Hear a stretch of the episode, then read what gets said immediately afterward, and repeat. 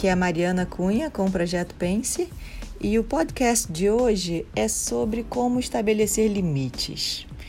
A imagem que vem na minha cabeça é daquele boneco de posto. Eu não sei exatamente porquê, mas eu acho que talvez seja porque os movimentos dele são totalmente involuntários, né, e independem da vontade dele e ele é movido o tempo inteiro por uma força externa, que é aquele ventinho, né, que, que vem de baixo ali, que infla. Então, eu não sei porquê, mas sempre que eu penso em uma pessoa que não consegue tomar as rédeas da sua vida, e isso significa dizer que ela não consegue estabelecer limites daquilo que é importante para ela e daquilo que ela vai se deixar levar pelo que é importante para os outros, me vem essa imagem nessa, na minha cabeça desse boneco de posto. Então acho que é um pouco isso, assim, como não ser um boneco de posto, né? Como não ficar ali se debatendo para todo lado e, e sendo totalmente impulsionado e movido por forças ou fatores externos. Eu acho que a primeira coisa, e talvez seja a mais importante delas, é aprender a dizer não. A gente tem muita dificuldade em conseguir dizer não. Mas quando você pensa, né, que uma vida plena significa cuide de si, faça aquilo que te faz feliz, bote a sua máscara de oxigênio primeiro antes de ajudar as crianças, eu acho que você se convence que talvez é, um, é, um, é uma boa estratégia você começar a dizer não.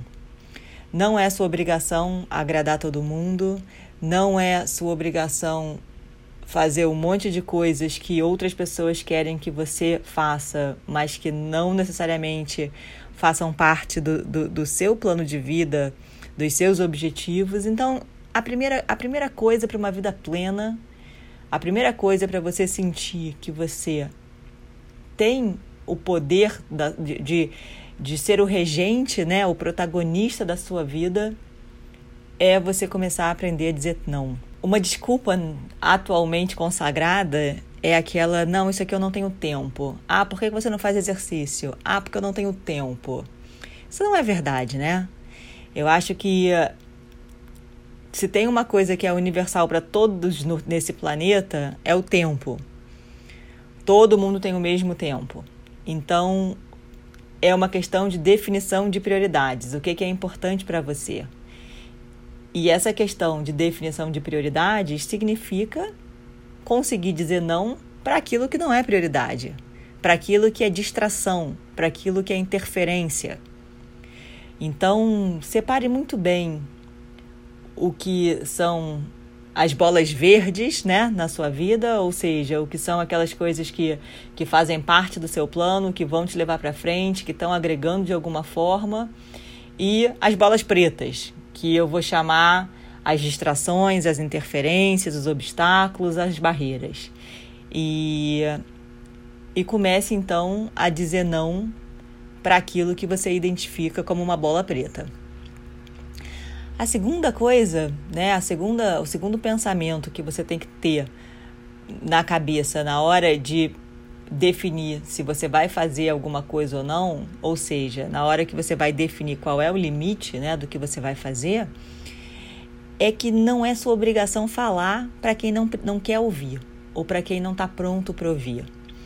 Primeiro, porque é ineficaz e ineficiente. Quem não está pronto para te ouvir não consegue te ouvir. Por melhor comunicador que você seja, por mais clareza que você tenha na sua mensagem. Isso é um dos princípios, inclusive, da comunicação não violenta. Né? Na hora em que, em que você se depara com um conflito, alguém fala alguma coisa para você que soa como um conflito, como um ataque, como uma agressão, ao invés de você procurar dar o passo no caminho da resolução do conflito, ou, da, ou, de, ou de justificar a sua posição, que é algo que a gente faz inconscientemente, né? Alguém ataca é, e a gente automaticamente a nossa reação é nos defender com uma frase que justifique a nossa posição, que o, que dê a nossa perspectiva, o nosso contexto, enfim. A gente está sempre procurando o certo e o errado. Então aqui não. Aqui a mensagem é a seguinte: na hora em que você se depara com conflito, o que você tem que procurar não é imediatamente a resolução do conflito, e sim procurar ouvir aquela pessoa para entender o que, que ela está sentindo para dizer aquilo, para entender o que está faltando na vida dela para ela estar tá sentindo aquela coisa. Então é, é, uma, é um exercício puramente de você escutar o que que está por trás daquilo que está sendo dito. Porque essa pessoa, na hora que ela, que ela tá te atacando, né, na hora em que ela está jogando aquilo para você, ela não tem espaço para te ouvir ainda. Não adianta você tentar caminhar eh, no sentido do, de uma resolução, porque você ainda não entendeu o que ela está sentindo, você não entendeu ainda o que está faltando. Então é muito difícil você acertar o alvo. E quanto mais você erra o alvo, mais a pessoa se fecha, mais na defensiva ela fica. Então, não é sua obrigação falar ainda, não é sua obrigação tentar resolver conflitos com pessoas que ainda não têm a capacidade de te ouvir. Então, o que você tem que fazer, eu estou falando, ah, é para abandonar a pessoa? Não, claro que não. Mas foca em entender primeiro, foca em tentar ouvir o que não foi dito, foca em tentar identificar o que está faltando. E, e para de tentar né, impor o seu ponto de vista, a sua opinião, etc., porque é, é, é infrutífero, não, não, simplesmente não funciona. Aquela pessoa não tem o menor espaço e para conseguir te ouvir. Então, não é sua obrigação falar com quem não quem, com quem não está pronto para te ouvir. Terceiro ponto é o seguinte: estabeleça as suas prioridades e não sucumba a julgamentos externos, porque as suas prioridades podem não ser as prioridades das outras pessoas. Provavelmente não são. Quando eu defini que eu ia jogar vôlei na praia, eu tive um episódio que foi exatamente esse. Uma pessoa marcou para mim uma reunião na hora do meu vôlei e eu falei: "Não, esse horário eu não posso, é a hora do meu vôlei". Mas como assim o seu vôlei é mais importante do que essa reunião? Assim, na escala de valores dessa outra pessoa, certamente o meu vôlei não era mais importante do que a reunião. Agora, é a minha escala de valores. São as minhas prioridades, é a minha vida. Então, se na minha escala de valores o vôlei é fundamental na minha vida, inclusive para ter esse direito eu abrir mão de uma carreira inteira, de mais de 20 anos de trabalho, eu tenho o direito de estabelecer as minhas prioridades. Eu não vou deixar ninguém julgar se elas são válidas ou não, se elas são apropriadas ou não, porque é a minha vida. Então, coloque as suas prioridades como, como valores que você não está disposta a abrir mão e siga isso. Você não tem que dar satisfação para ninguém. E aí você pode, você pode falar, ah, mas eu não consigo. Vou te dar uma estratégia para lidar com isso. Quando você tem um evento extraordinário na sua vida, por exemplo, o funeral de uma pessoa próxima, o nascimento de alguém, é, sei lá, alguma coisa muito importante, você não pede autorização. Você simplesmente comunica o que você vai fazer e você avisa que horas você vai voltar a estar disponível. Para você conseguir colocar na sua rotina uma nova um novo alinhamento de prioridades, você pode ter esse pensamento. Começa a tratar essa coisa que você quer fazer como um evento extraordinário. Um evento extraordinário, você não perde, você não pede permissão. Você comuni você você decide sozinho ou sozinha, você comunica e você faz. Então, talvez seja mais fácil para você se sentir no direito de alterar a sua rotina, você começar a tratar essas prioridades que você sempre quis fazer e nunca conseguiu encaixar como eventos extraordinários. Talvez assim seja fique mais fácil dar esse primeiro passo. A quarta, a, o quarto pensamento que me ocorre é o seguinte: hum, você não precisa assumir obrigações porque você não é a salvadora do mundo. Você não tem que salvar todo mundo. Você não tem que estar disponível para todo mundo o tempo inteiro. Você não pode se sentir responsável pelo sucesso ou pela vida ou pelo por, pelos outros. Então, assuma as obrigações que você puder assumir e não assuma as obrigações que você não puder assumir. Se, se você assume uma obrigação que te coloca numa situação onde você não gostaria de estar e isso começa a te consumir, no final você você está sendo um, um, uma influência né, ruim para todo mundo à sua volta. Então, eu volto lá para o número um do aprender a dizer não. Você tem que cuidar de si. Se assumir uma obrigação significa, de alguma forma, é, impedir que você cuide de si, você não pode assumir essa obrigação. Porque se você deixar de cuidar de si, você vai levar para o buraco não só você, como essa pessoa que te pediu ajuda, como todas as outras pessoas que te cercam. Então, tenha consciência disso para você ter tranquilidade de dizer não, essa obrigação eu não posso assumir e ficar ok com isso. Não se sentir culpada, não sentir remorso, nada disso. É seu direito. Na verdade, deveria ser a sua, a, a sua obrigação é saber que você não tem que assumir todas as obrigações que tentam impor na sua vida. Porque você não pode se descuidar de si mesma. A quinta, o quinto pensamento que me vem, né, no, nessa linha de estabelecer limites é o seguinte: você não tem que adivinhar o que as outras pessoas precisam. Claro, você tem que deixar um espaço aberto para comunicação. Quanto mais confortável a pessoa for, né, de que ela pode te procurar e que você vai estar disponível para ouvir, ótimo, melhor.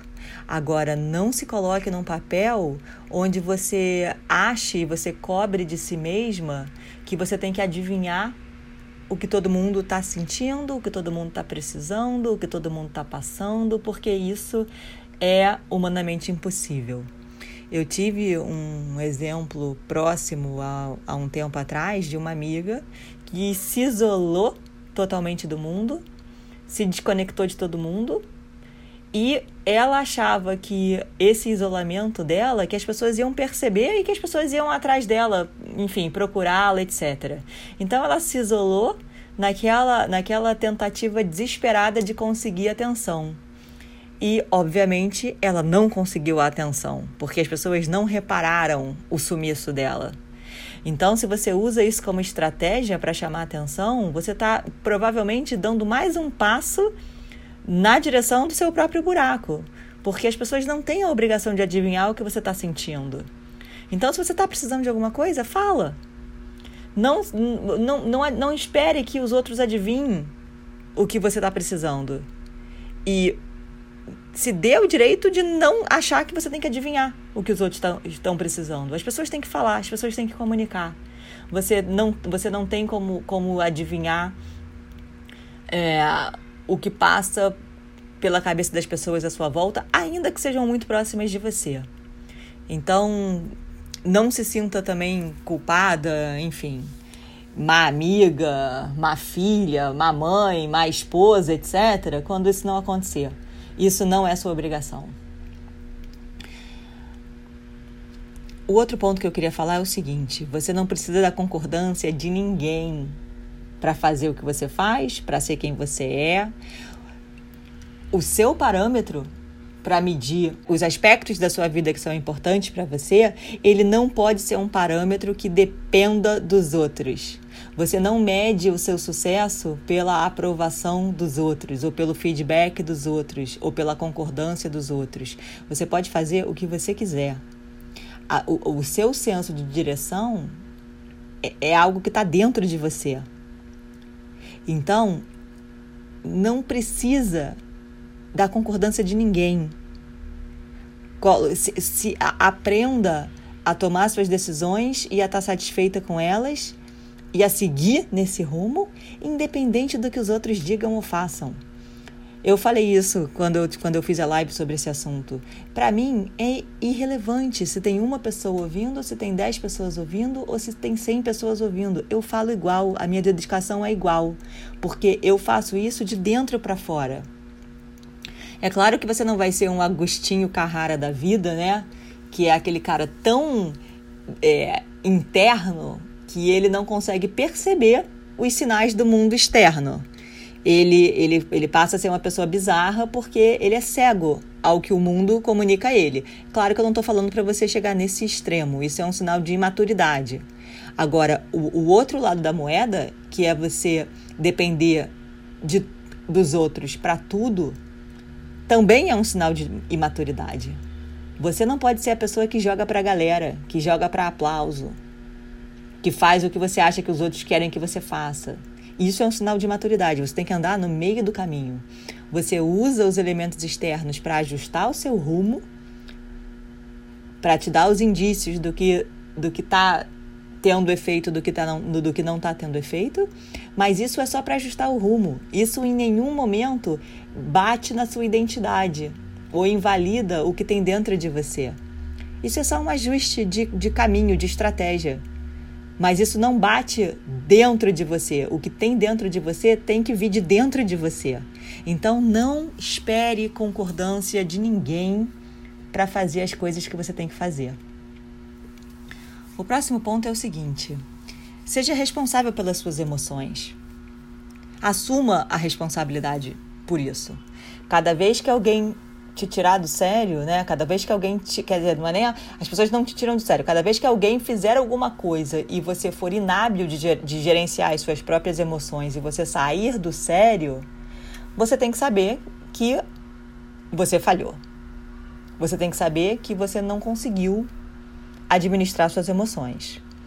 Ninguém tem o poder de definir como você se sente. Isso é uma escolha sua. Isso é uma habilidade que você desenvolve. É claro, a gente não é imune totalmente aos outros. Tem alguns momentos que qualquer um de nós se irrita, sente raiva, briga, grita. Isso é humano. Mas saiba que você não pode viver nesse lugar onde qualquer coisa impacta na forma como você se sente e na forma como você reage. Você tem que ter o controle das suas emoções. Então, tome responsabilidade por, por, por esse controle, desenvolva esse controle. Ache a forma de você conseguir fazer isso, que é aquele, aquela outra coisa que eu já ensinei da fisiologia, foco e linguagem. Não vou repetir aqui, mas aquilo é uma forma de você definir como você se sente. E cada vez mais você toma as rédeas dessas emoções e quando você for impactado por alguma coisa, você sabe rapidamente como sair daquele lugar. Então, hum, tenha consciência de que outras pessoas não têm o poder de definir como você se sente. O oitavo ponto é o seguinte: comunique claramente o que, que você precisa e o porquê que você precisa dessas coisas. Tem um estudo que era uma pessoa tentava furar uma fila e em todas as vezes que ela tentou furar a fila, ela foi, ela, ela não, ela não, ela não conseguiu. As pessoas não deixaram que ela entrasse na frente furando a fila. Quando essa pessoa perguntava, eu posso furar a fila? Já foi um pouquinho melhor do que quando ela não falava nada. Quando ela não falava nada, simplesmente furava, era quase 100% de rejeição. Quando ela perguntava, eu posso furar a fila? Algumas pessoas já disseram sim, já, já diminuiu né, essa rejeição imediata. Agora, quando ela pediu, eu posso furar a fila e deu um porquê do porquê que ela precisava furar a fila, o resultado da pesquisa foi praticamente o inverso. Quase todo mundo deixou que ela entrasse na fila. Então, quando você explica, quando você comunica claramente o que você precisa, olha, eu preciso furar a fila, e o porquê que você precisa dessa coisa, olha, é porque eu tô super atrasada e eu tenho que buscar meu filho na escola, senão ele vai ficar esperando sozinho. Enfim, qualquer, você pode dar qualquer explicação que você quiser. A explicação nem precisa ser a melhor do mundo. Mas isso inverte totalmente o, o, a eficácia e o resultado dessa comunicação que você teve. Então, tenha consciência de que se quanto mais claro, claramente você comunicar e quanto mais você, claramente você disser o que você precisa e o porquê que você precisa dessas coisas, mais eficiente você vai ser é, na sua comunicação. E um último ponto ainda dentro desse aqui é o seguinte: certifique-se de, de que a sua mensagem foi compreendida. Outro dia eu falei sobre isso também. Existe um abismo colossal entre o que você pensou, o que você falou o que a outra pessoa acha que você falou, o que você acha que ela entendeu, o que ela de fato entendeu e o que ela conclui sobre o que você pensou. É quase que aquela brincadeira do telefone sem fio mesmo. Comunicação é uma coisa dificílima. Então, é mesmo entre duas pessoas só, é como se existisse um telefone sem fio inteiro ali naquela mensagem. Então, quando você dá uma mensagem, você tem que se certificar de que a outra pessoa entendeu o que você está dizendo. É, e isso é crucial em qualquer comunicação que seja relevante. Vou dar um exemplo. Quando um avião vai pedir autorização para aterrissagem numa, numa torre de controle, ele pede, né? A é, torre de controle tem é, permissão para autorizar? E a torre poderia responder simplesmente sim ou não. Mas não, ela responde sim, você tem autorização para aterrizar. Ou seja, ela repete aquilo que foi dito, porque ali o piloto tem a possibilidade de confirmar que a torre entendeu o que ele estava falando.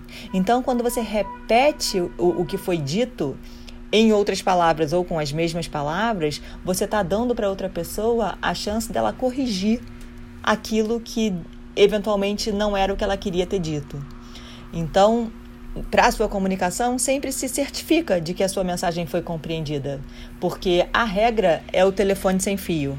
O telefone sem fio é muito mais comum e frequente do que a gente imagina. Então, eh, se certifique que isso não está acontecendo com você o, a, o nono pensamento que eu tenho é o seguinte: existem dois medos capitais do ser humano. A gente pensa que é só a gente que se sente assim, mas não, é todo mundo que se sente assim. Numa situação difícil, né, numa situação é, onde você está tentando estabelecer um limite, às vezes você não coloca esse limite por medo, e esse medo, esses dois medos, é o medo de não ser o suficiente ou o medo de não merecer o amor ou não ser digna do amor do outro. Esses dois medos acompanham o ser humano e, de novo, se você sente isso, não é só você que sente isso, todo mundo sente isso. Saiba que são ilusões da sua cabeça. Você é suficiente, você é digna e merecedora de ser amada, e não é por estabelecer um limite que você vai perder essas duas coisas. Então não deixe esse medo dominar a sua decisão. Não decida com base em medo, porque essa nunca é uma boa decisão. E por último, eu queria dizer que você tem o direito de não estar onde você não quer estar e que você tem o direito de sair de onde você não quer ficar.